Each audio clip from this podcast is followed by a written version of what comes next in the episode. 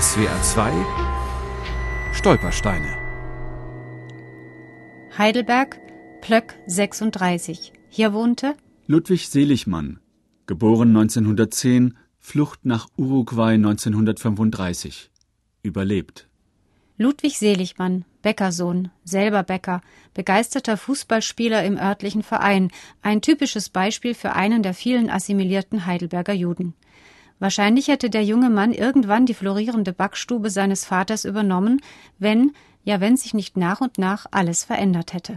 Also mein Vater ging schon 1935. Die Familiengeschichte ist so, dass er eine katholische Freundin hatte und ihn jemand aus der Nachbarschaft angezeigt haben muss wegen Rassenschande.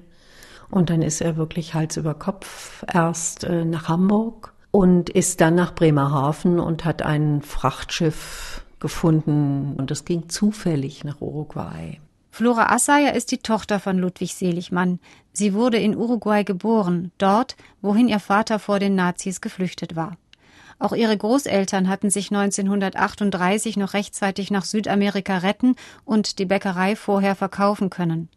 Die Großmutter von Flora Assaya starb in Uruguay, aber der Rest der Familie kehrte in den 50er Jahren nach Deutschland zurück. Mein Großvater und mein Vater sind zurückgekommen, weil mein Großvater einfach die Überlegung für sich angestellt hatte, im Rahmen dieser Möglichkeit, den Besitz als jüdischer Bürger wiederzubekommen, also diese Möglichkeit für sich auch zu nutzen.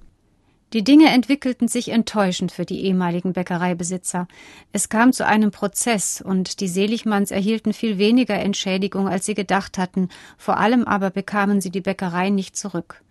Was genau geschah, darüber wurde vor den Nachfahren nie offen geredet, und Flora Assaya hielt sich an das unausgesprochene Tabu, nicht nachzuhaken.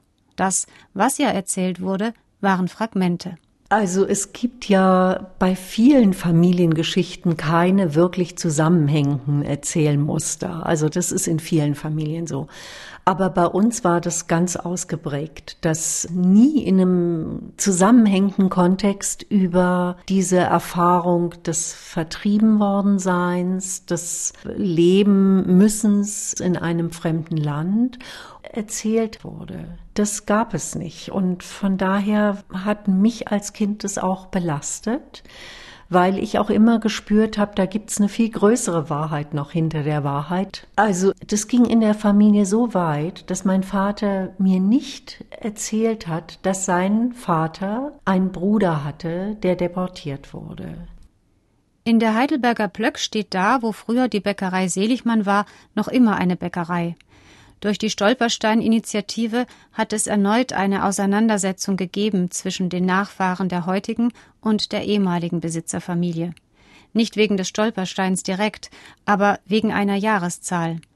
Lange Zeit stand nämlich über der Ladentür Bäckerei seit 1938. Das ist das Jahr, in dem die Seligmanns die Bäckerei verkaufen mussten. Inzwischen ist die Zahl sichtbar übermalt und nun steht da Bäckerei seit 1904. Diese Jahreszahl bezieht sich auf den Zeitpunkt, seitdem die heutige Besitzerfamilie dem Bäckerhandwerk nachgeht. Sie hat nichts mit den Seligmanns zu tun. An die ehemaligen jüdischen Bäcker erinnern die Stolpersteine auf dem Gehweg. Für Flora Assaya sind sie mehr als eine Erinnerung. Für sie ist mit den Stolpersteinen endlich das Erzählen in Gang gekommen. Ja, also es, es war einfach nie so eine, eine Offenheit da, eine Geschichte mal zusammenhängend in der Familie zu besprechen und damit ja auch zu verarbeiten. Also wir werden ja auch durch Sprechen heil. Es ist ja einfach so. SWR 2 Stolpersteine. Auch im Internet unter swr2.de und als App für Smartphones.